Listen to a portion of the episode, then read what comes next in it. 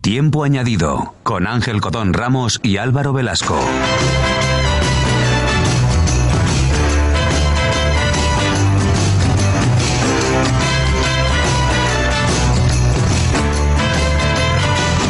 Hola amigos, bienvenidos a un nuevo tiempo añadido. Ya son eh, seis semanas con esta, si no, si no recuerdo mal.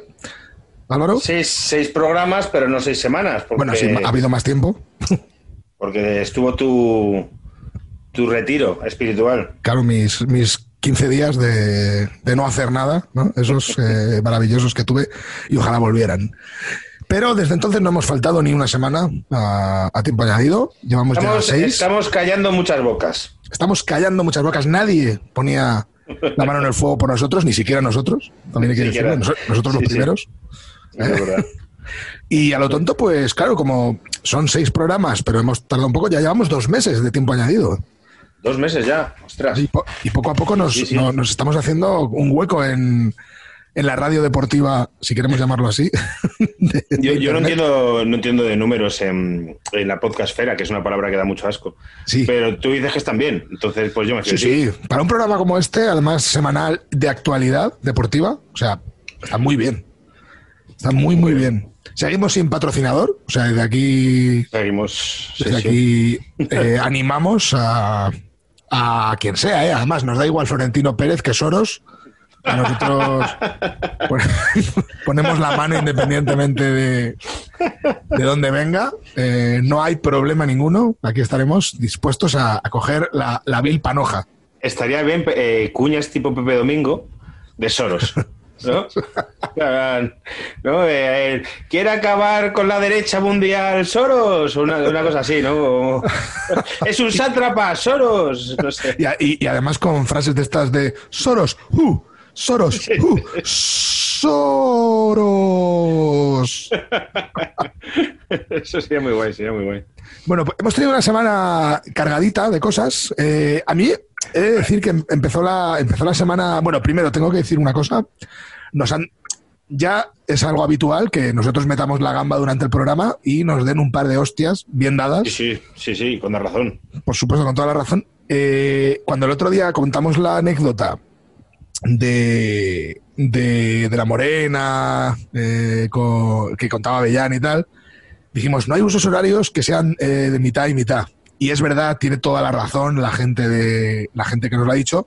Claro, pero no íbamos por ahí. La anécdota iba en el sentido de que de la Morena en su momento vino a decir algo así. Primero, de la Morena no estaba hablando de hora- usos horarios como en una isla de Venezuela o cosas así, o sea, no era una cosa extraña.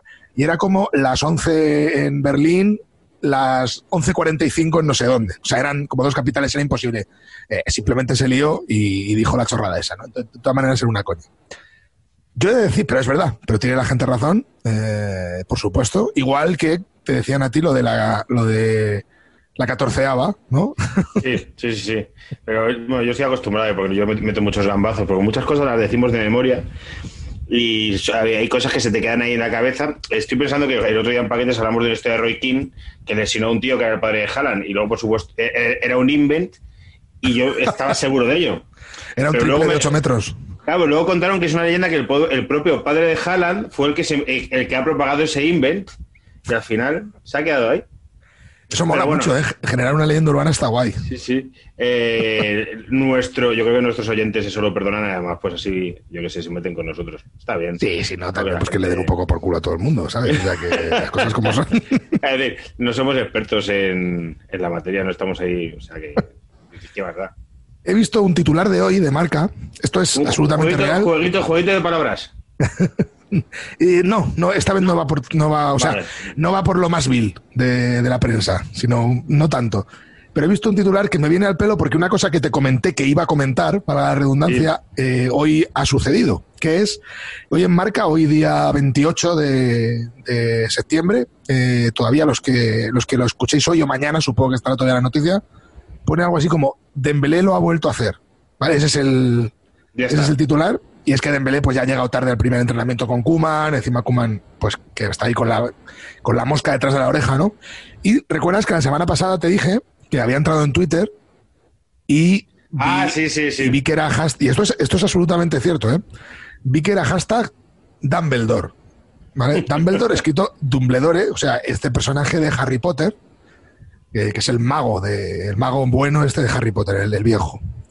Pero yo al leer Dumbledore, te juro que pensé, joder, este hijo de puta se ha vuelto a lesionar. Claro, porque empezaba a lesionar y estaba pensando en Dembélé. O sea, me, me parece maravilloso. A partir de ahora, para mí, Dembélé va a ser Dumbledore.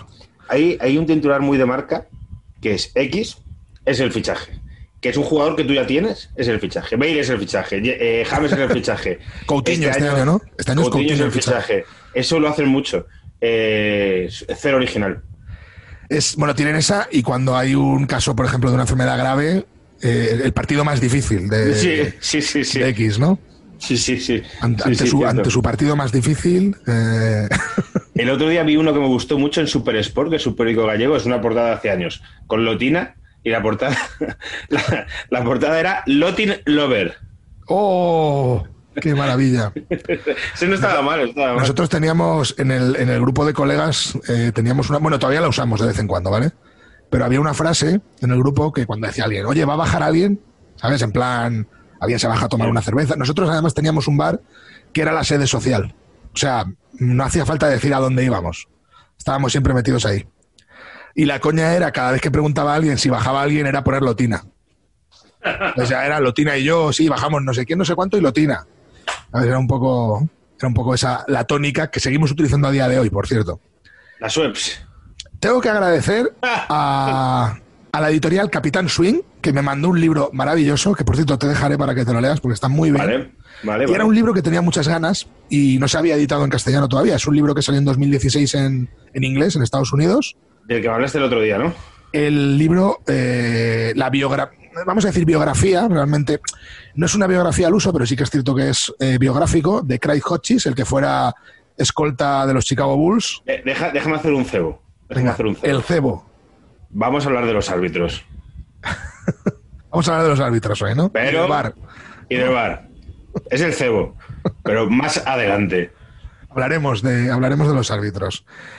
Eh, bueno, pues eso, es el libro de, de Craig Hodges, eh, escrito a cuatro manos con el periodista Rory Fanning, que se llama Tiro de larga distancia. Craig Hodges pues, es uno de los grandes tiradores de tres de, de la NBA desde de los 80 y principios de los 90, ganador tres veces del, del, del Concurso de concurso de triples de- del All-Star, al- como la River, igual a la River.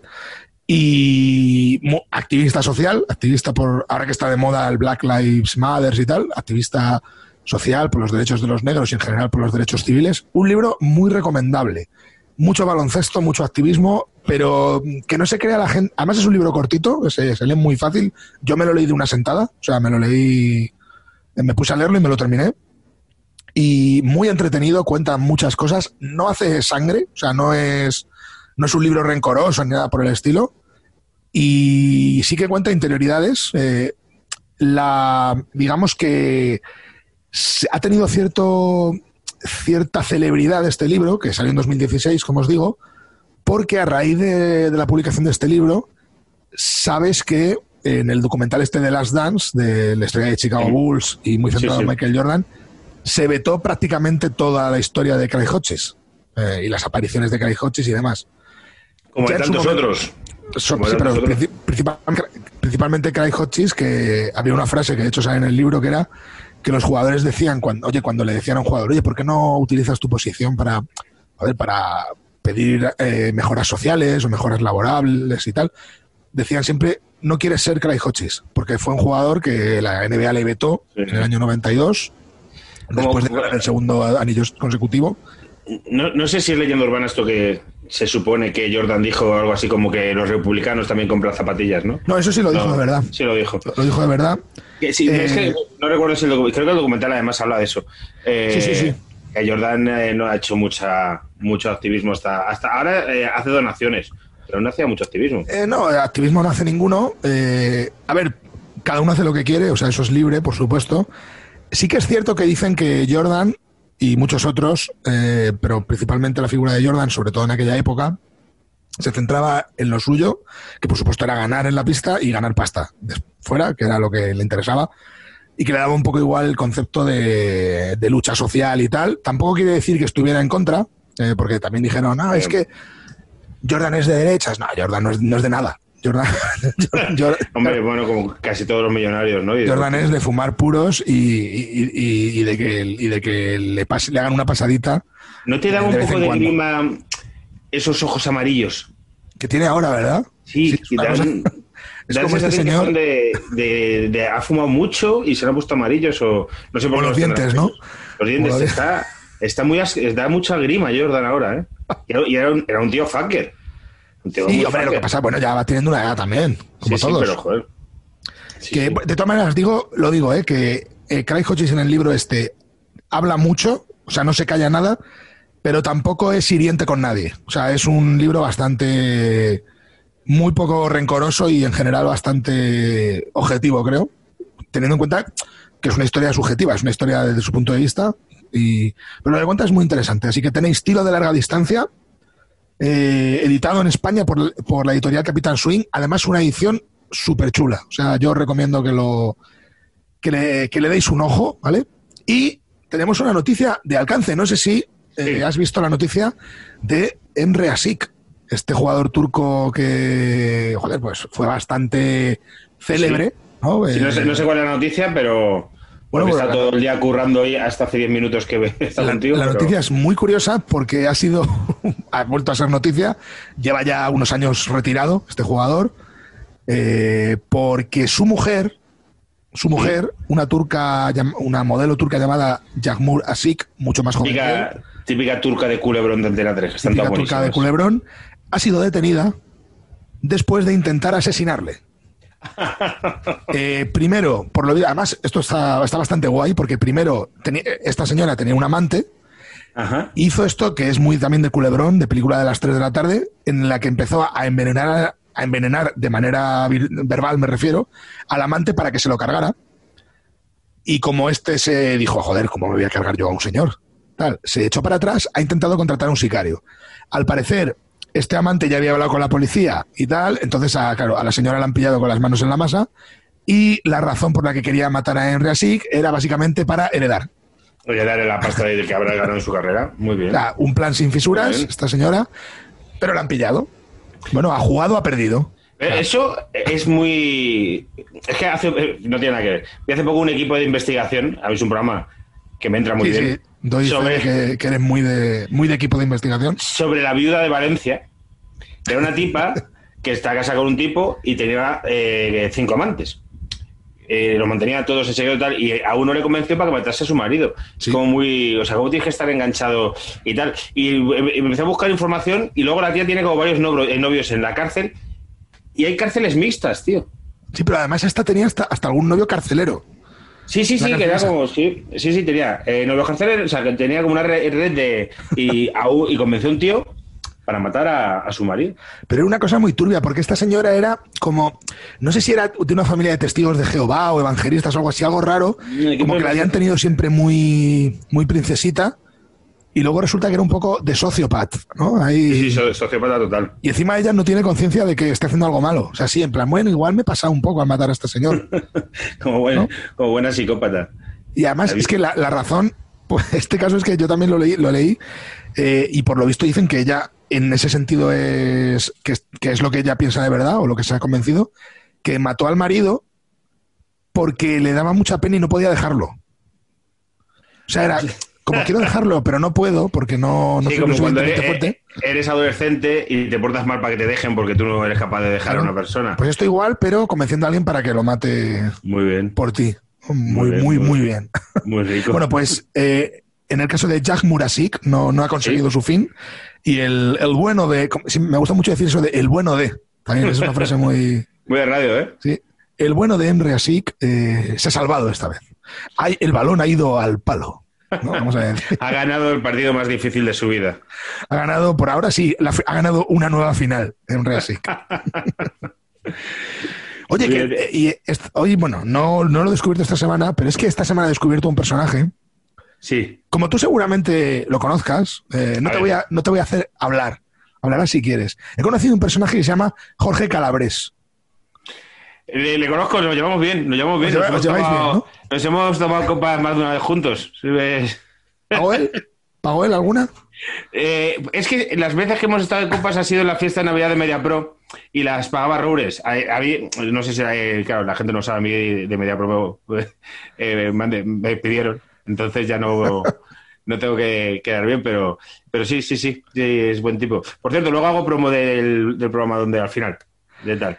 Es que he descubierto A ver, Jorge Calabres, ¿qué quieres decir de él? Jorge Es un- Calabres porque un- pues muy periodista deportivo, ¿eh? porque es un, un crápula.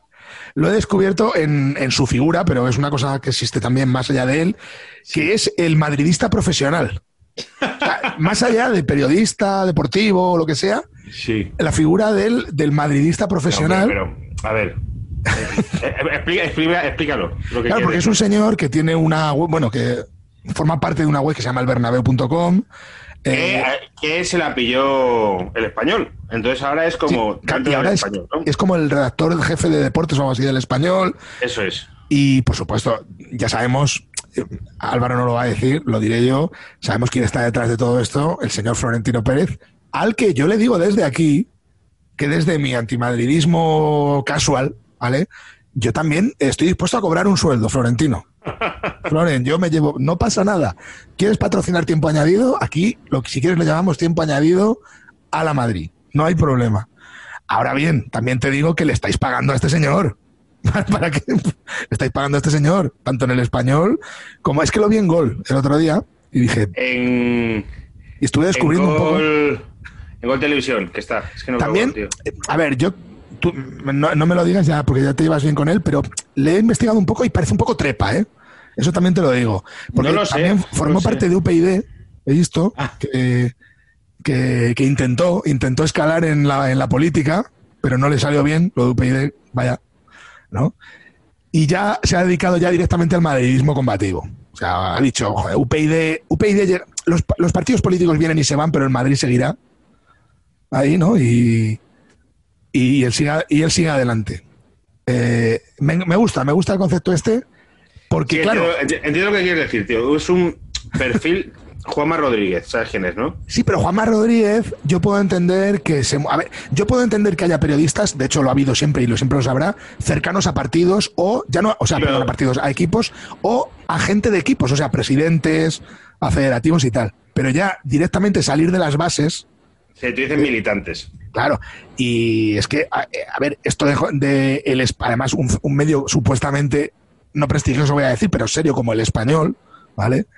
Tener a este señor que viene del Bernabéu. Es que es como si los pre- como si los periodistas deportivos, por ejemplo, uno viniera de elcolchonero.com, ¿sabes? Mira, aquí tenemos, viene Daniel que, Guzmán de el elcolchonero, elcolchonero.es, ¿no? Y, y Pau Calabra de, de, de canaletas, canaletas.org. Yo entiendo que el español, que ahora te cuento una cosa del español que tiene que ver con la vida de Valencia, eh, tiene muy claro cuál es su lector y de que, es de derechas y es generalmente del Real Madrid y tal.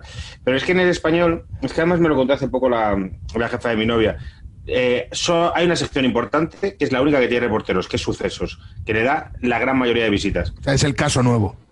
es entonces tienen la parte nacional y la parte de sucesos. Y el resto del periódico es complementario. Entonces al final es barato es decir ¿cómo es mi lector? Pues mi lector es hombre de más de 40 años de derechas y posiblemente del Real Madrid. Pues hacemos una sec- sección de deportes del Real Madrid. ¿cómo la montamos? pues vamos a por este tío. Supongo que así fue la, la llegada de Jorge Calabres al, al español pero, Bueno, eh, pero imagínate, puede, puede que llegue a ser hasta oyente, oyente de esto. De tipo, No, no, si sé. es anecdótico. He utilizado su figura por porque me parece un buen ejemplo, un buen ejemplo de eso que hay muchos, ¿eh? Hay y bueno, imagínate lo que esto es una cosa que puede pasar en provincias, que de hecho pasa mucho. Que alguien tenga un blog y, le, y se meta, le meta mucha caña a un, a un presidente, por ejemplo, o al revés, que le haga mucho, que le dé mucha coma a un presidente, pero que pase a nivel nacional y además, o sea, de manera descarada, porque todos conocemos periodistas secuaces, ¿no? Los ha habido siempre y siempre los habrá, es lo que hemos, es lo que hemos dicho. Pero ya hacerlo a cara descubierta me parece maravilloso. Me parece una muestra de que Florentino es el auténtico Badas, que sabe que está por encima del bien y del mal. Y no le importa, no le importa, no le importa aceptarlo, no le importa decir aquí estoy yo. Y aparte, ¿qué es eso? Es un señor que ya no tiene otra cosa que hacer ahora mismo que esta. Bueno, hombre, es un tío que tiene. eh, Joder, que dirige Ah, las pero mira. más importantes Eh, de. dinero tiene ya para enterrar. Yo creo que ya ni se centra. Se, se le murió la mujer. Ya está en esto. O sea, ya ahora mismo está en esto hasta que, hasta que le dure. Me parece bien, ¿eh? Me parece bien. Eh, hay que tener un buen villano a la altura para, para, para que, la, para que la, la narrativa de la, de la historia funcione mejor. Así que yo lo defenderé siempre. Yo Bueno, no, vamos a nada, no, no me decir nada malo sobre Florentino Pérez. No, tú no digas nada malo. Eh, yo me lo puedo permitir porque ya yo ya estoy expuesto, pero tú todavía tú todavía puedes subir. Eh, Oye, Superco- Supercopa de Europa. Venga, vamos a ¿Viste- ver viste- Super- Tío, no, no, no la vi, no la vi, no la vi porque últimamente tengo unos días super liados y no la vi. Eh, escuché, Yo la vi, el, segundo, ¿eh? escuché el, se- el segundo tiempo por la radio. Yo sí la vi. eh, buen, muy buen partido, ¿eh? Yo me esperaba algo peor. El Sevilla dio bastante la cara, perdió 2-1 contra, contra el Bayern de Múnich. Ese Bayern que le metió 8 goles al Barcelona hace, hace cuatro días.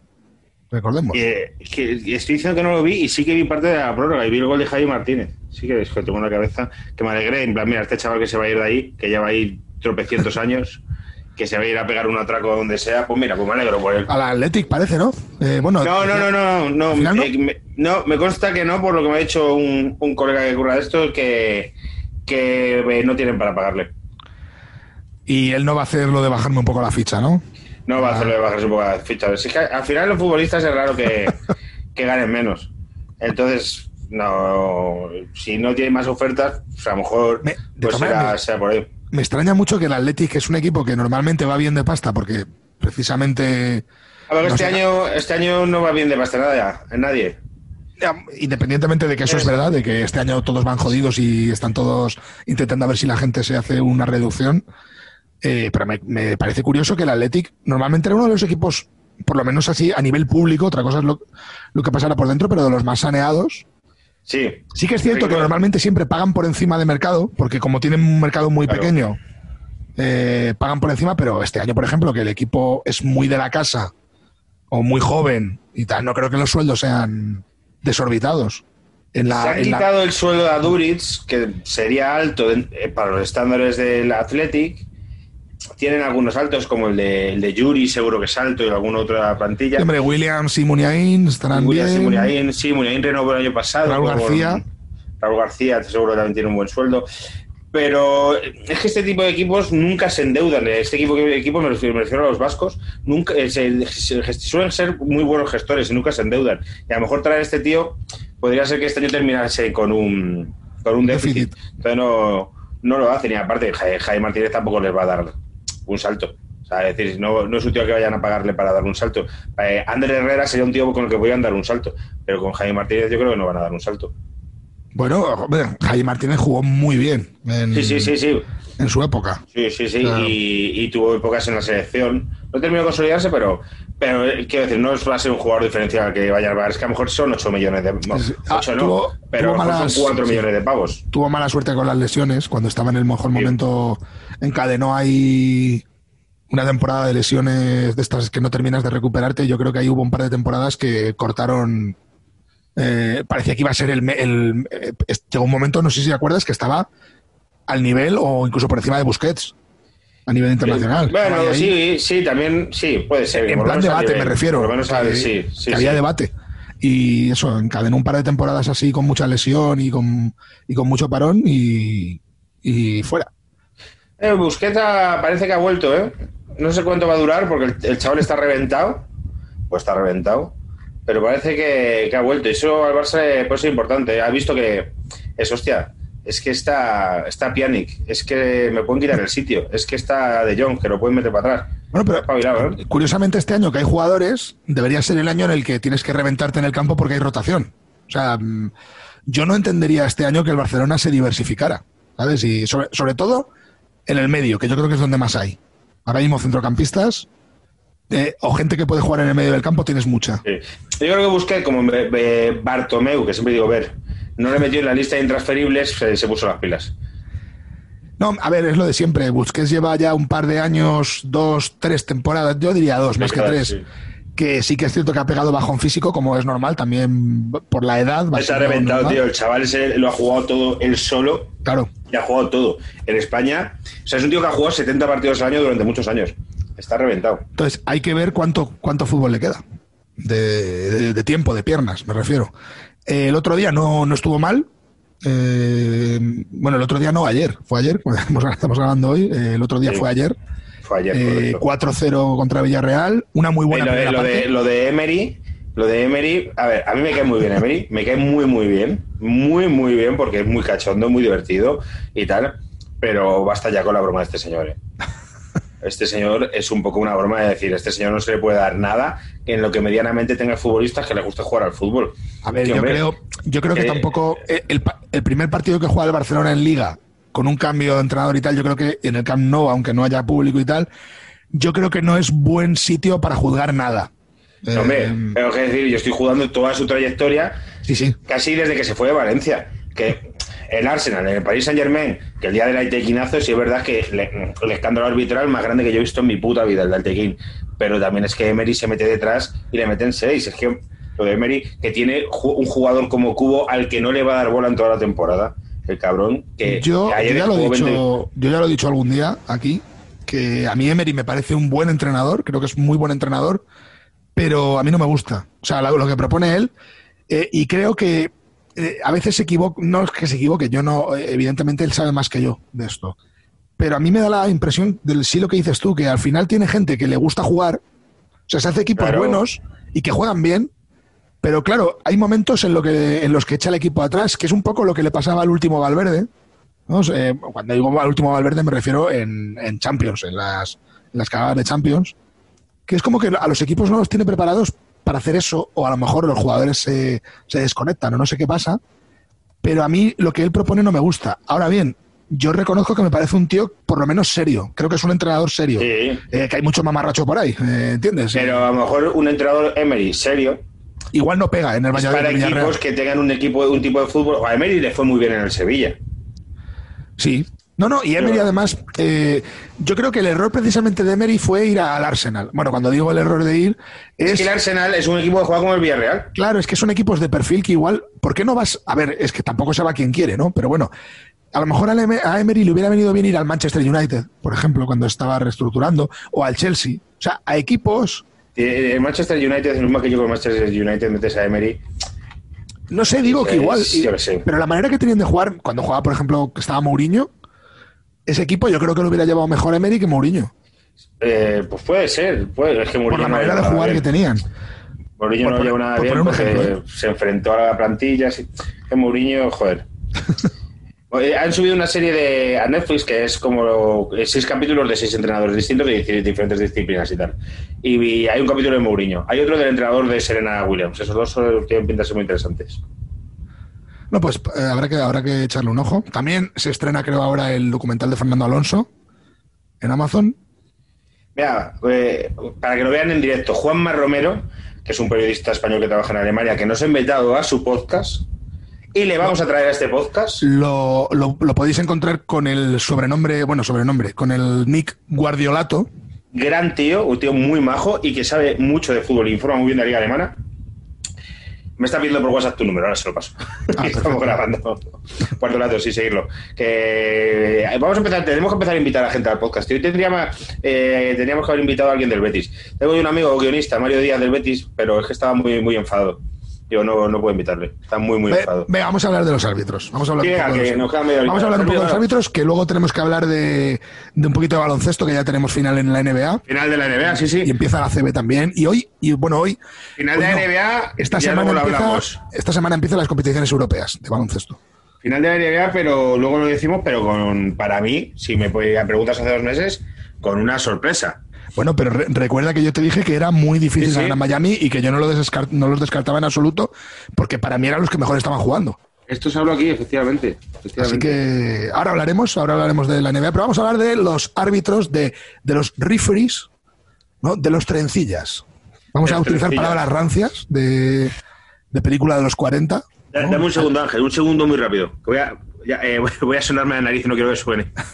Va a sonarse Álvaro, va a sonarse Álvaro a la nariz. Eh, espero que desactive el, el micrófono. No, pero en vez de en vez de mutear el micro, lo que haces es apartarte un poco del micro. Me parece maravilloso ese concepto. ¿Ha sonado? Aquí está, aquí está de nuevo. Ha sonado, ha sonado. Es que se me está. Perdona eh, a, a nuestros oyentes. Siempre pienso que en este eh, podcast es en el que realmente más nos conoce la gente, porque habrá gente que lleva escuchando tiempo de culto tantos años que nos permite ciertas cosas. Bueno, venga, vamos a. Porque yo creo que toda la gente, como nos conoce y nos tiene calados, estaban esperando que llegase este momento. Los árbitros.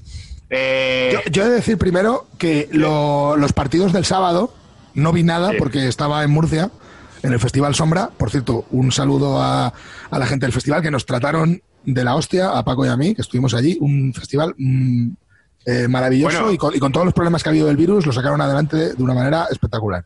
aprovecha y hazte la promoción de lo del viernes.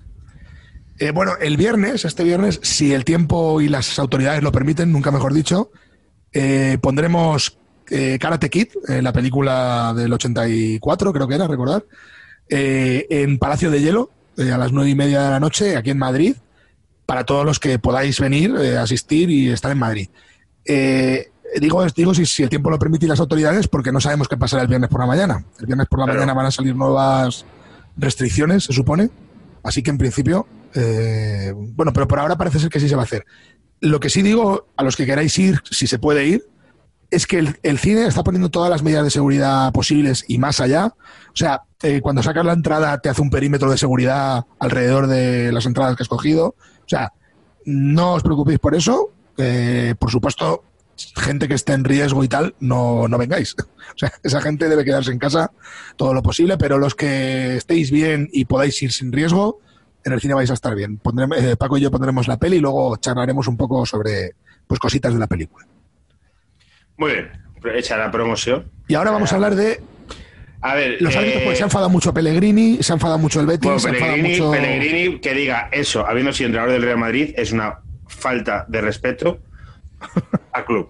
Es una falta de respeto al club, porque da a entender, da a entender que él, cuando estaba en el Real Madrid, vivió eso a favor. Y yo que viví Pero- esa temporada, no es así. Pero él, él lo sabe porque él ha estado dentro. No, Eh, yo no existe, no existe. todos eso, sabemos, eh, todos sabemos que, que el Madrid pesa mucho en este país. Ha pesado mucho y sigue pesando. Y hay Sí, pero de ahí a lo que ha hecho Pellegrini de acusar directamente a la buena fe de unos profesionales que no son tan profe- que ha habido yo a ver a ver si me voy a explicar porque son muchas cosas las que quiero decir no creo en la mala fe de los no, no árbitros te pongas nervioso, Álvaro. No te pongas nervioso. no creo en la mala fe de los árbitros menos en una época muy determinada que hubo en el fútbol español que es el Villarato ahí pasaron cosas O sea, eh, extrañas claro, en la, eh, la única, la o sea, vamos a ver, vamos a ver. Teniendo en cuenta que ha habido árbitros que han salido a hombros del Bernabéu, árbitros que han pitado penaltis a, a dos metros de, de la frontal del área a favor del Madrid.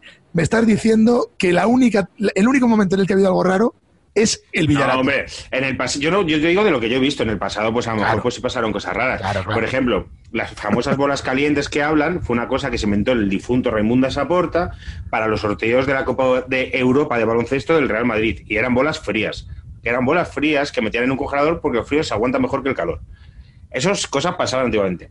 En el Villarato, vale, pues hubo una- unas elecciones a la federación y eh, parecía que Gerardo González podía ganar, un equi- lo apoyaban ciertos clubes y a última hora la Porta cambió su apoyo y volvió a, a votar Villar. Consiguió que con ese momento ganase Villar, que era el presidente de la Federación Europea de Árbitros y presidente de la Real Federación Española de Fútbol. y ahí todos y dijeron, pasaron vamos- cosas. Y ahí Villarato, claro. Y ahí en el Villarato pasaron cosas. Pero bueno, quitando el Villarato porque... Está Florentino que, que- que está raspando dinero de todas las subvenciones que hay en este país para todas las cosas y llevándolo a no se sabe dónde. Y tenemos el fichaje de Bale que no se sabe ni cuánto costó ni de dónde salió el dinero. Y solo hay cosas raras en el Villarato. De cosas raras arbitrales. Estamos hablando de ya. En- eh, yendo al ejemplo concreto de Cosas este raras arbitrales hemos visto muchas. A favor del Madrid, muchas más. A favor del Barça, A favor de todos los equipos, hemos visto. sí, sobre Hemos todo a favor del de Madrid. Sobre todo a Pero favor del Madrid. Eso sí te digo, después del Madrid, seguramente el más beneficiado sea el Barça, es verdad. O a lo mejor, o a lo mejor es después del Barcelona, el más beneficiado del Madrid. Habría que verlo. No creo, lo dudo mucho. Habría yo, que verlo, yo porque- viví muchos años en los que el Barcelona no, no rascaba nada. Y el Madrid siempre, y esto estaba todo el mundo hasta los cojones del Madrid.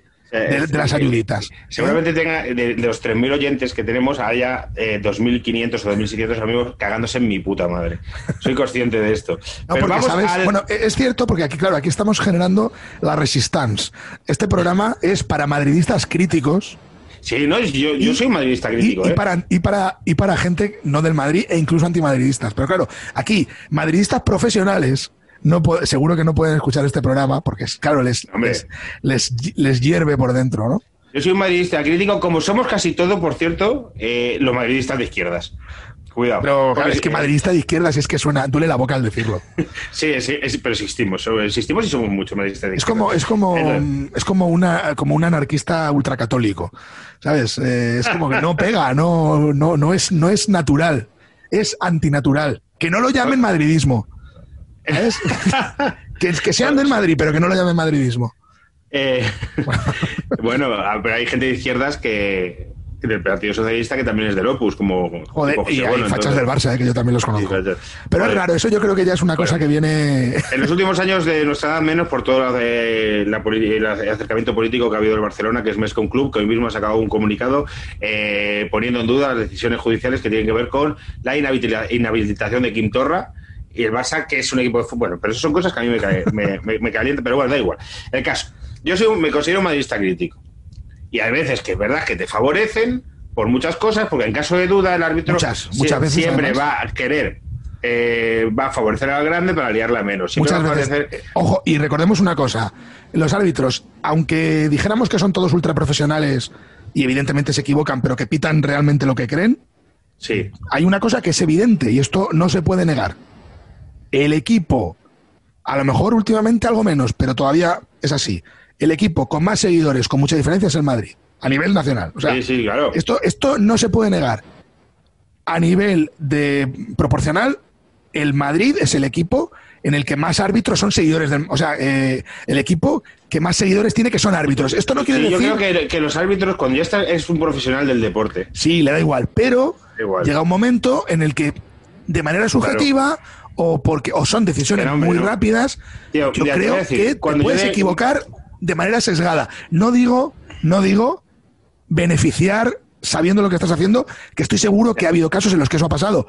Y, no nos, y, y si nos vamos, por supuesto, a los años hasta bien entrados los 70, hay, hay ejemplos claros y además cosas que están comprobadas. bien- incluso bien entrado en los 90. O Es que incluso bien hasta entrado los 90. hay cosa, hay, en- hay árbitros que se sabe que eran, que tenían un trato preferencial por parte del Real Madrid. Esto no es ningún secreto. O sea, esto se sabe y es verdad. Y, es, y está ahí en la mesa. Ahora bien, ahora, a día de hoy, con el VAR, con tal, yo, si me, yo he Ahí- visto, ahí las, voy jugada- ahora, voy he visto las jugadas del, del partido del Betis. Yo no puedo, yo he de decirlo, ¿eh? ni me voy con los que dicen que es, es clarísimo que es un robo, ni me voy con los que dicen que es clarísimo Ahora- ahora que, vamos a que- las jugadas. que- que el VAR ha salvado al Madrid porque el árbitro les estaba robando. Yo creo que son jugadas muy difíciles y ahora bien, la- en, la- en las, en las repeticiones es que yo no puedo decir si hay fuera de juego o no, si hay penalti o no, o, o cómo tiene que ser la, la tarjeta. Alguna cosa así, por ejemplo, la, la roja del Betis. eh, Déjame, déjame que te diga una cosa antes de ir a las jugadas. Eh, que la gente se escuche en paquetes cuando trajimos a Prieto Iglesias, que es un árbitro que este año está en segunda, año pasado estaba en primera división, y hicimos... Algo habrá hecho. No, Hombre, pues, habrá pues, eh, eh, los mejores y peores y a este tipo le extendieron. Era un tipo, es un tipo que iba al instituto con Iñaki, que es mi compañero en paquetes, y, ultra majo, ¿eh? Súper, súper no, hombre, majo, era una coña, eh, lo de algo habrá hecho es una coña. Y el caso es que te cuenta cómo es la vida de los árbitros y aparte te, te das cuenta, que a mí es una frase que fue con la que me quedé, que tú ves un partido de fútbol y eh, tu vida a la que más se parece es a la del árbitro. Que vive en un piso con sus hijos y su mujer. Bueno, pero cobran, No cobran bien también, ¿eh? También cobran sí, bien. cobran bien, cobran bien, cobran bien, pero no se van a jubilar. Entonces, es decir, no cre- creo que no hay una mala fe. En el caso concreto de las jugadas del Real Madrid eh, contra el Betis se lía por varias cosas en las que si yo creo, pueden ser o no ser, yo creo que la expulsión, para mí, para mí, la expulsión de Emerson es clara. Para mí Empuja por detrás a Jovic cuando va solo a la portería. Para mí sí, ¿eh? para mí esa es Y- la que yo diría que es lo más claro. Para mí el penalti no es, porque eh, Mayoral empuja a Bartra y Bartra le da por la mano. Pero si tú vas al bar y ves que le ha dado con la mano, tienes que pitarlo. Entonces no creo que el árbitro lo hiciese mal. Lo que creo que está mal es el reglamento. Entonces si tú vas al bar y ves que ha habido un contacto, tienes que pitarlo porque ha sido al bar.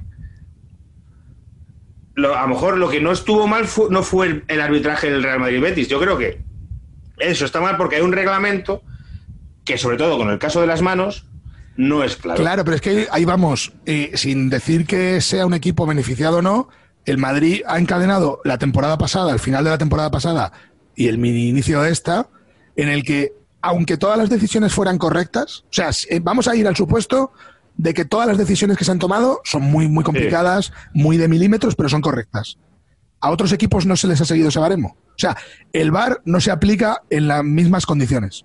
Ojo, esto, esto ya pasó el año pasado sin hablar del Madrid. Recordemos, por ejemplo, las expulsiones por la patada en el tendón de Aquiles o por pisar el tendón de Aquiles Claro. y demás, que luego cambió.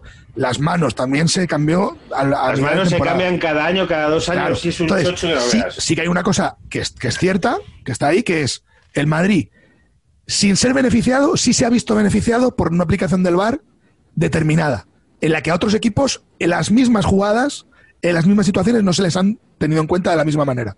¿Eso quiere decir que el Madrid ha sido beneficiado? De manera indirecta, sí, pero porque hay gente que no aplica, el, como has dicho tú, el reglamento como debe. Primero, no está claro, por lo tanto ya hay, eh, ahí ya deja la subjetividad y lo único que hace es no ayudar a los árbitros, por ejemplo, a no tomar, a tomar las decisiones, porque si se dice, mira, si mañana se dice, eh, toda mano que esté separada, sea sin querer o no sé qué, es mano, pues ya está. Es que, es que debería ser así, al final debería ser Yo así. también lo pienso. Que todas las manos sean manos. Claro. Y si Sí. tú tienes la mano y te pegan un pelotazo, que sea mano y así ya no hay hostias. Exactamente. Si una jugada con contacto es falta, da igual donde la hagas, es falta en todas las partes del campo. Ahí es más difícil porque tienes que saber si la fuerza es suficiente y tal. Bueno, pues que no haya, con- que no haya contacto en ciertas jugadas. Y si no, pues, eh, pues si te empujan, es empujón. Vale. Pero es que eso no se aplica en todos los casos de manera igual.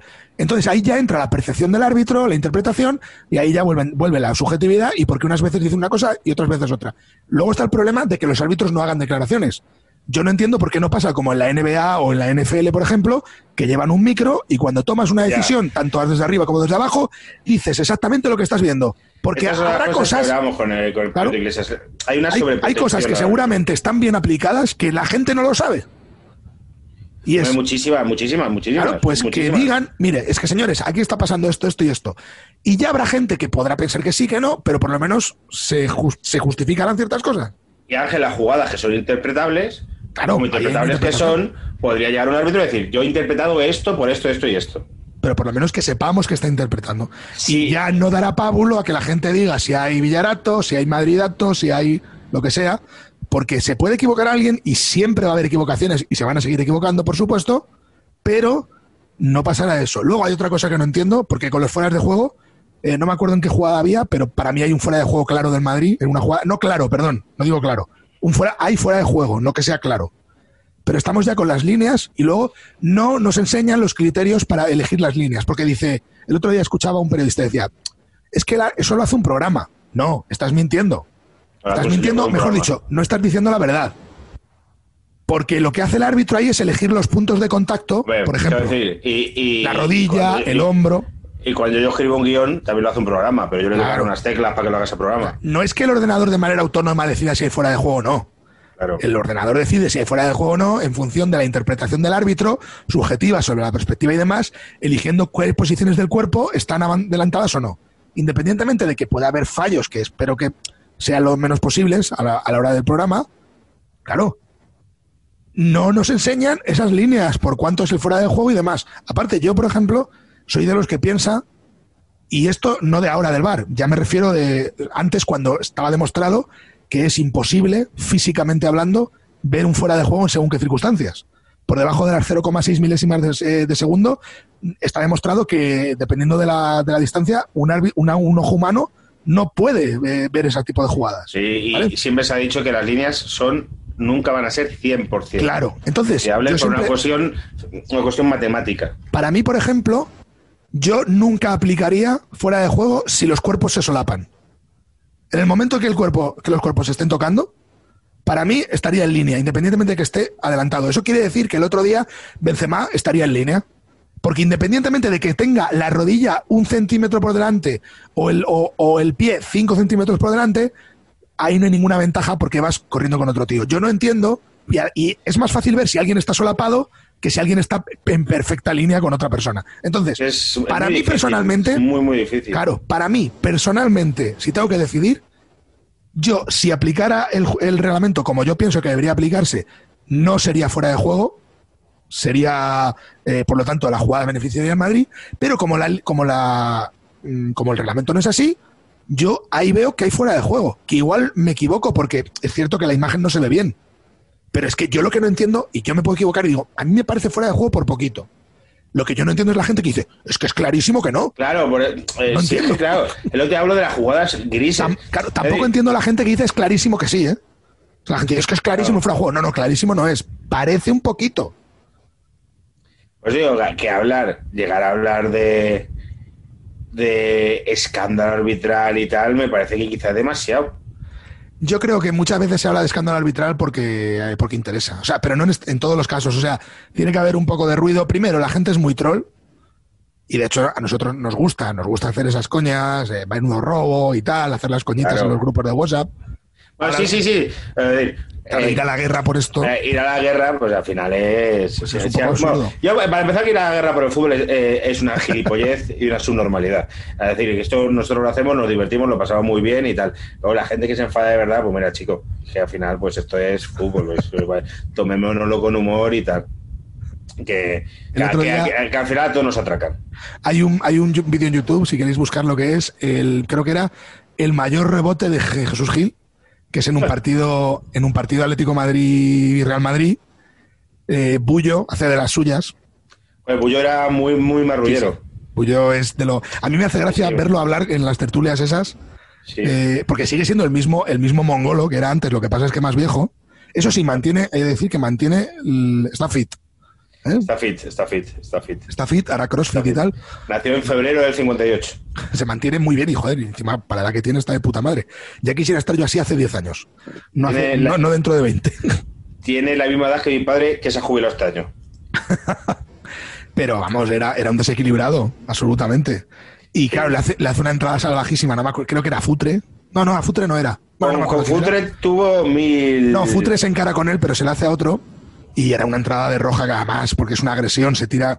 Es el jugador que se queda solo, se va afuera y entonces Bullo, antes de que se meta en el área, sale y se lo lleva por delante. Y claro, sale Jesús Gil indignadísimo, con Cerezo al lado, muy joven. Sale Cerezo con el pelo muy. Ya, muy negro. Sin canas. Un pelo muy negro. Sí, Sí sí, sí, sí. sí, un pelazo. Sí, sí, sí, sí, sí, ese vídeo Será de, pues el, el vídeo ese será del año 90 o del 88. Eh, ¿Recuerdas no un capítulo de Los Simpsons en el que eh, el, el atracador, yo, yo hace mucho que no veo Los Simpsons, pero hay un capítulo en que el atracador este de, los- Sí, de la el serie, del tupé. que el tupé tiene vida, Sí, ¿no? ¿Sabes qué capítulo te digo? Sí, sí, sí, Pues sí. un poco ese tipo de pelo. que se lo pone Homer luego. Sí, sí, sí. Se lo empatan a joven y se vuelve malo. Tenía, pe- tenía pelazo Cerezo, ¿eh? Sí, sí, sí. las cosas como son. Bueno, pues con eso dejamos la, la polémica, ¿no? La, la moviola. Eh, Es que yo creo que polémica es, pero es que las polémicas con las jugadas grises son. No, lo que es evidente es que ni es tan claro para una cosa ni para otra. Yo no entiendo, o sea, eh, puede ser, puede no ser, pero esta gente que dice es evidentísimo y tal, o, al revés, no, yo no entiendo porque en esas jugadas es que no lo veo. Eh, aparte, ya digo que aparte que yo aplicaría el reglamento de otra manera, pero claro, habría que cambiar el reglamento. O mejor no habría que cambiarlo, habría que indicarlo. El problema es que no se indican las cosas. Pero vamos, Claro. yo siempre lo dije, en un deporte en el que es imposible saber si un señor está más adelantado que otro, para un humano, joder, pues haz que ese offset, ese margen que no puedes eh, pillar, no influya. Por lo tanto, permite que los cuerpos se puedan solapar. Oye, si hay un cuerpo que solapa otro cuerpo, no es fuera de juego, ya está. No me parece mala idea. O sea, que se solo quiere decir que estén en contacto. Claro. Eh, que luego ya sí, lo de siempre. vas- To- ¿Toca o no toca? Vale, pero Claro, pues, en esas es que- circunstancias, si claramente está desligado, pues ahí puedes decir que no. Pero en, en casos en los que se solapan gran parte del cuerpo, vamos a decir, si es que no, es que no tiene sentido. No tiene sentido. Porque además, eso va- no va. Digamos que eso no favorece para la, para la razón por la que existe el fuera de juego. El fuera de juego existe por una razón muy determinada, que es evitar el rollo palomero este y tal, no por si un, si señor corre un poquito antes o un poquito después. Favorecer el fútbol ofensivo. Claro, pero es que el esto favorecería al fútbol ofensivo. Que el fuera de juego. Mira, si es que dice, mira, si quieres, haz un metro virtual. Un metro. Si está dentro de un metro, el jugador no hay fuera de juego. ¿vale? Que, que tendríamos el mismo problema al final, pero se quitarían muchos también. Porque eso sí que más o menos lo puedes. Eso con un programa informático sí que puedes saber quién está un metro delante, un metro detrás. Ahora que hay bar.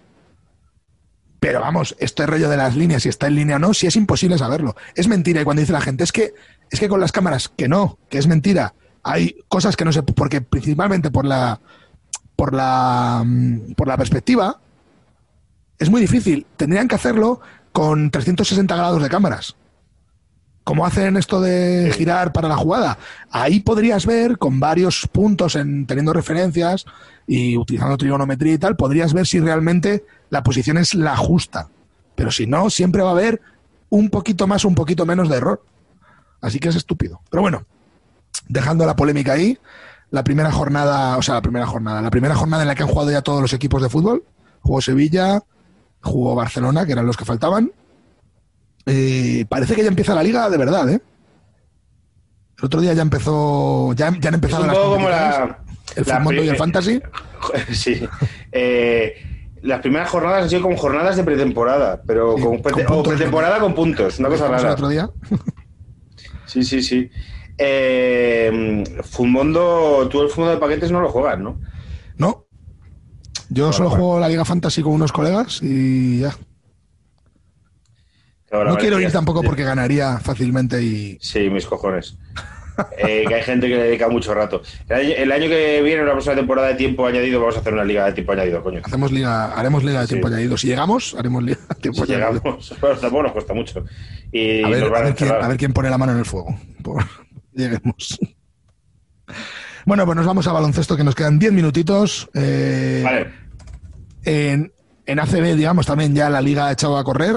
El Barcelona sigue ganando, pero sigue sin mostrar demasiado eh, poder, vamos a decir. Ha vuelto Higgins. Mirotic está un poquito desaparecido. El Madrid Renovado, ¿no? Renovado hasta hasta 2025, Mirotic. Bueno, pues claro, con lo que está cobrando, como para decir que no. También te digo. Yo no me lo pensaría. Y tiene, y tiene ciudad con mar, o sea que todo bien para él. El Madrid bien, Estudiantes volvió a perder, eh, pero por lo menos dio una mejor imagen contra contra Vasconia. Bueno, sí, bueno, Vasconia, TD Systems se llama ahora.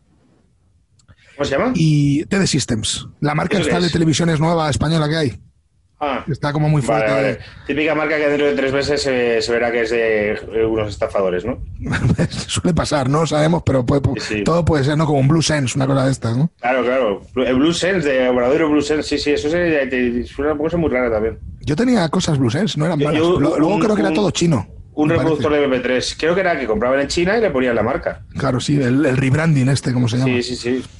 Eh, pues ya empieza a ver los equipos que están por encima y por abajo, se quedan abajo Estudiantes y Bilbao, principalmente, que con cero victorias. Y bueno, pues todavía queda mucho, hay que ver. Ya, eh, sabes que la CB hasta el corte de la Copa del Rey. Eh, me interesa, sí, sí, a mí me gusta mucho seguirla hasta febrero. ¿eh? No se sabe exactamente qué va a pasar. Eso no quiere decir que.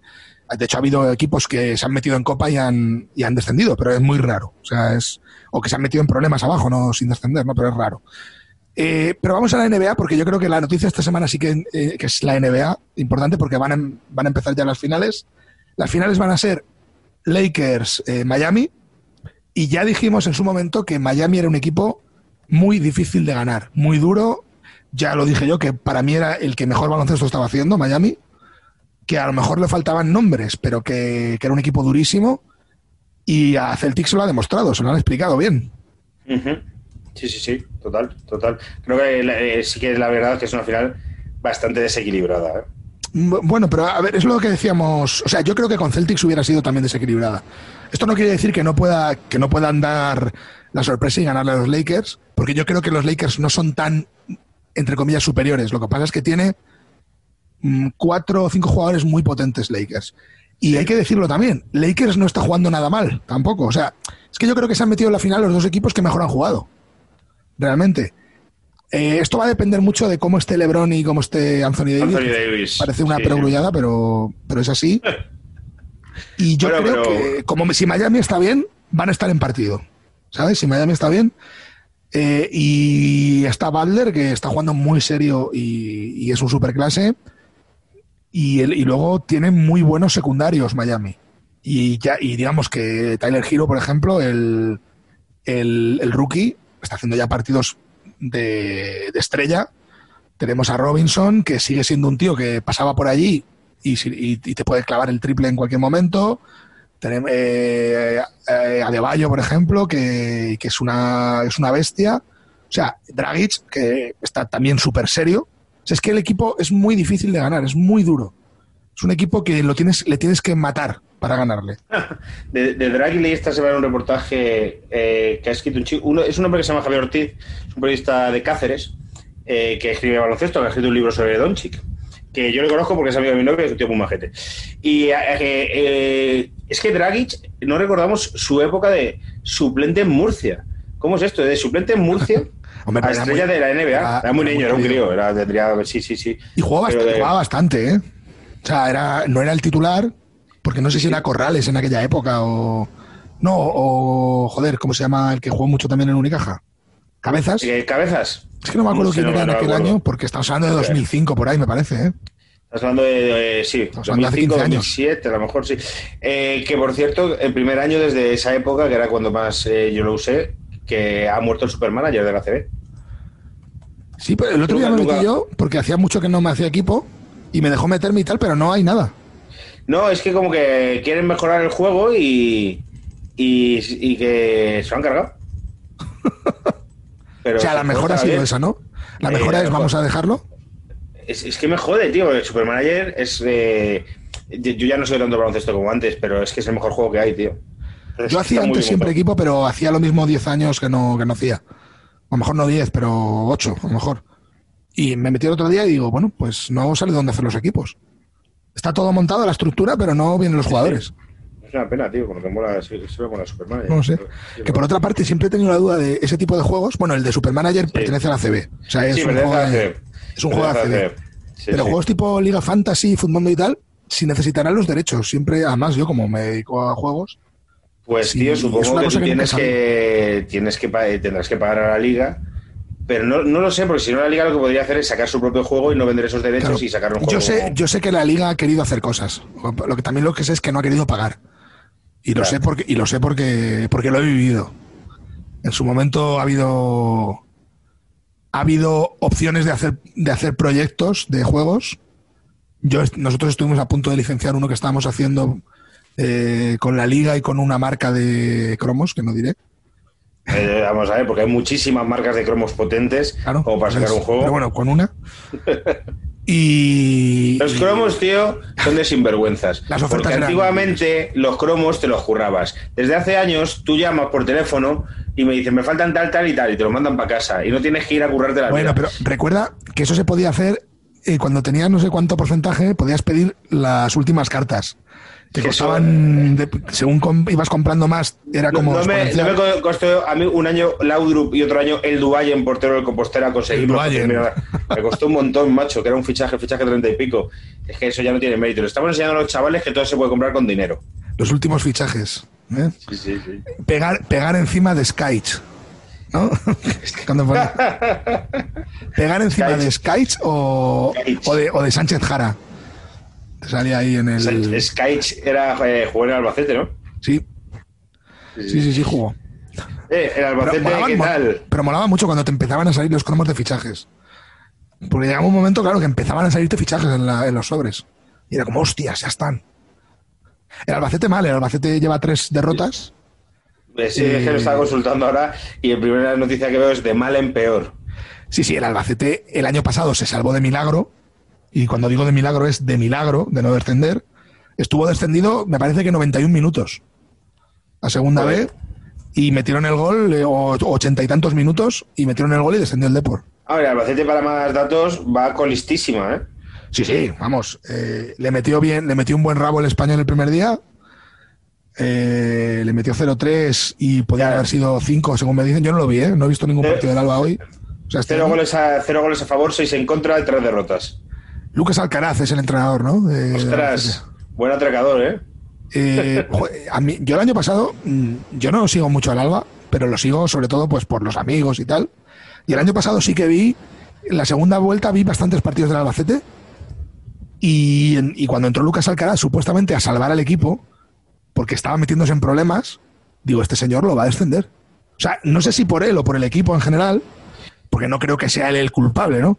Pero sí que, vamos, se salvó de milagro y, por- y tuvo la suerte de, de sacar algún punto en, jornadas anteriores, también por suerte y por algún fallo arbitral. O sea que, digamos que este año, como sigan así, pues complicado. ¿Sabes lo que pasa? Lo bueno que tiene cuando, cuando empiezas muy mal Ya, que todo es que todo solo puedes ir a mejor y si, y si, y si eres bueno reaccionando, puedes re- eh, reforzar el equipo en invierno, por ejemplo, aunque este año va a ser complicado, o hacer cambios dentro de la plantilla, ¿no? Probar otras cosas. No es lo mismo que cuando empiezas regular y de repente empiezas a caer a mitad de temporada, Claro. que ahí no te salva, Claro. no te salva ni la moreneta. A ver, sí que la segunda es tan larga. Y la segunda B, que yo todavía no sé cómo va el formato, yo lo he leído varias veces, este año va a ser. Que empieza además como dentro de 15 días todavía. O sea, Hay o 100, 20. 100 equipos, 100 equipos y suben cuatro. Eso sí que es una pelea ahí a- con Sí, machetes. sí, sí, sí, sí, sí, con varios grupos, subgrupos, con una, luego una fase en campos neutrales. Ya te digo que la he leído varias veces y no la entiendo, entonces he, decidido que según vaya viendo el año, voy a ir eh, intentando enterarme, porque joder, al final pues está el Deportivo de La Coruña, y hay equipos que quieren el Racing de Santander, hay equipos pues, que... Hostia, molaría mucho que Eh, hicieran como en la NCA. Que se Eh, metieran to- todos. los 64 mejores equipos Eso es la hostia. man. y que hicieran un, un, un cuadro y a, a un partido hasta, hasta el ascenso. Joder, eso sería la hostia. eh. Eso estaría guay. Sería la hostia. Pues son- eso son- sería en la Copa, del, en la Copa del Rey como inglesa, o sea, bueno, la Copa del Rey Sí, inglesa. Con gilipollas. Pero jugándote un ascenso. La Copa inglesa, que fuese así la Copa del Rey. La Copa inglesa pueden jugar equipos hasta de novena división. Eh, eh, se pueden apuntar todos los equipos. eh, lo único que tienen que cumplir ciertos requisitos, pero requisitos de, de estructura, organización o de, de unos mínimos de terreno de juego. Primero hay una serie de rondas previas, pero ahí juegan todos. a, a- a muerte y a sorteo puro. Aquí en España es hasta tercera, ¿no? Aquí los equipos que juegan en Europa, esa, bueno, esa es la tercera división, sí, sí, hasta tercera división, pero no todos, porque hay unos equipos de tercera que juegan la No, Copa claro, de y otros que juegan la Copa. Federación, que es como la Copa que no juegan los de la Copa, sí, solo algunos. Tienen que ser los mejor, los que tienen mejor coeficiente o algo así del año Sí. anterior y el, y el año en curso, algo así, era una cosa rara. Y no, eran y no- poquitos. no entran poquitos. todos a saco, que es lo que molaría, entrar ahí todos a saco, sorteo puro, eso sería Sí, que desde el primer día te puede tocar un, un tercera contra el Claro, coño. contra el Sevilla, por ejemplo. Claro, sí, siempre va a haber una final entre dos equipos que no sean el Madrid y el Barça, se lo van a tomar más en serio, va a ser más bonito, como la de este año que cuando se juega, que... A, no a mí sé, me parece, a mí- a, a mí eso de que los, los equipos, según están más arriba, empiecen a entrar más tarde, a mí me parece desvirtuar la competición. Claro, no, pero como tiene, es que no hay fechas, si es que no hay fechas. Bueno, pues que no la hay jueguen. fechas. Que- o que se juegue solo un partido, a partido único, todo, todo a partido único, todo a Que partido se único, juega está. partido único en el equipo del rival más débil Sí. o de menor categoría y ya está. Lo, lo que- es que no tiene sentido, a ver, no tiene sentido no, porque al final es por televisiones y porque si no la liga, la Claro. Copa del Rey no le importa a nadie. Bueno, a Claro. nadie no, a los equipos grandes. O sea, no le importa al Madrid y al Barcelona. Sí, Porque el Valencia va a querer ganar la Copa del Rey. Y el Sevilla va a querer ganar la Copa del Rey. Bueno, a, pues si el Barcelona, si el Barcelona y el Madrid no la quieren jugar, que no la jueguen. a Valverde le echaron por ganar una Copa del Rey de Valencia. No, Porque, eso- bueno, entre otras cosas, pero que no quería el, el malayo que ganase la Copa del Rey, que no le venía bien. Bueno, pero es que eso ya. Si nos metemos ya con, con presidentes. con presidentes de extraña procedencia, ya, ya terminamos. Pero no te digo que Claro. si al Barcelona y al Madrid no les viene bien jugar la Copa del Rey, que no la jueguen. Es que no Sí, les entiendo viene esto. bien, les viene bien, porque al final, joder, No, pero pues, claro, le viene bien si en vez de jugar 12 rondas juegan 3. Pero también son más partidos, más televisión, más campo lleno. Pero que eh, jueguen más- con o sea, el nunca le va a venir mal. Pero que no se puede. Si es que en la Copa del Rey hay unas reglas No. que no puedes jugar con, Claro, un, pero es tienes que que- jugar con un mínimo de. La Copa del Rey debería permitir, por ejemplo, jugar con más gente del, del club. Para que Sí, puedas jugar puede, rondas anteriores con equipos con a lo mejor con dos o tres personas de la primera plantilla. ¿Vale? Y entonces que se la jueguen los, eh, los equipos ahí. Pero esto de que un equipo tenga que jugar 12, 12 partidos o 18 partidos y otro equipo 5, y encima el que tiene que jugar más es de menor división. Y ojo, es que estamos hablando de que han convertido esto en rondas previas, en clasificatorias. No, hay tantas posiciones, juegas a un partido hasta la final. Y todos da igual. Es que vamos, Porque como es que los grandes equipos si no, no se lo toman en serio, si no, pues que no se lo tomen en serio. Igual que cuando quitaron lo de las eliminatorias a un único partido. Porque es que no le viene bien a los equipos grandes. Que si no dicen que no van a jugar. Ya, pero vamos, por favor, que no vayan. No exageran. Pero bueno, ahora vuelve hasta semifinales, ha vuelto, que es que si... Es que vamos, es que si no... Pero es que debería ser así, porque también, joder, es más atractivo a nivel deporte. Eh, y bueno, es verdad que a lo mejor puedes tener mala suerte de que has eliminado, pero así es la vida, joder. Así es el fútbol, eso es. Claro, sí, es sí, que la claro. final de la Champions se juega así. Pero yo creo que el de estar de neutral, que también pone la tele, eh, y también le gustan las hazañas de del equipo este de Pablo Infante, la Arandina, no, la Arandina no, la Arandina es eh, nosotros, Mirandés. eh, el Mirandés. Mirandés. O el Nu- acuérdate del Numancia, que-. El Numancia, que hay un documental que está súper guay, pues el Numancia, Mirandés, un año que el Córdoba hizo El, semifinales. el Zamora hace unos años eliminó a dos primeras y Sí, cayó sí, con sí. el Barça. Sí, sí, efectivamente, pero que hayamos, que nos metió 8, creo que nos metió. Sí, al final se quedó claro. O sea, Sí. el primer partido fue como 2-1 2-1 o 3-1 y ya en la vuelta dijeron, venga, ya, ya está bien. Sí, sí. Ya como digo, nos metió, ¿eh? como somos de Zamora, nos metió. me- Claro. me- no sé ni dónde está el campo del del Ruto de la Plata. No sé ni ir. Que no he ido, yo, no he ido en mi vida. Eh, Yo sí, yo sí he ido. que, mm, Nos metió, pero yo, pero yo porque voy siempre con el más débil en esas, en esas circunstancias. No, hombre, yo- o sea, yo juego al Barça con, eh, con un pequeño y voy con el pequeño. O sea, si gana el Barça tú, no, no eh, me jode. ¿Cómo vas a ir? Tú no eres Yo sí, Barcelona, porque me parece bonito. Porque ¿qué le, qué le- qué le implica al Barcelona otra Copa del Rey? Nada. Mira, te Pues- voy a decir una cosa y esto es absolutamente cierto. Cuando el. ¿Te acuerdas la última liga que le ganó el Barça, o sea, el Atlético al Barça en el Camp Nou? Sí, en 2014. Mm, Yo me, ale- me 2015, alegré de que la 2014, perdieran. 2014. Me alegré de que perdiera el Barcelona la, la- la liga primero, porque como el Atleti ya había perdido la Champions con el Madrid, No, no, no, no, no, no, no. o la, o la iba a perder, No, no, así. no, no. Fue, fue pocas semanas después. Fue pocas semanas después. Pues como la iba a perder, digo, bueno, pues por lo menos que ganen algo. Que parece que este año van a ganar todo y que no se lleven nada. Y digo, y es que el Barcelona no se la merece. Y cuando digo lo de no se la merece al final, si la ganas, la mereces. O sea, eh, es muy Sí, difícil bueno, pues- decirle a alguien, es que se la merecía más el Atlético cuando la has ganado ganándole a él. Claro, Pero sí, es que el sí, Barça claro. no se la mereció y además lo demostraron porque la perdieron en casa. En casa, Fueron tío. incapaces de ganar al Atleti. Sí, sí, sí. Entonces fue como, pues no me, no me dolió nada. Y, y ya te digo, no, hombre, no voy como loco. Pero cuando juega una Copa del Rey y está el Barça y tal, y juega contra un segunda B, pues si le gana el segunda B, me hace Ay, ilusión no, también. tío. Yo quiero ganar Madrid, a quien sea. Pero ¿por qué eres un madridista? ¿Ves? Es que el madridista, el madridista crítico. Los madridistas sois el mal. Sois el mal, sois el capital, sois el.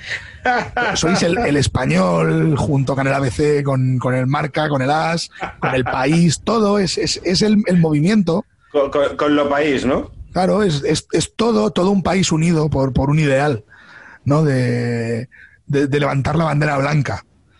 Entonces, pues claro, ¿cómo no vais a querer que gane el Madrid? Aquí estamos los demás, eh, los demás seguidores.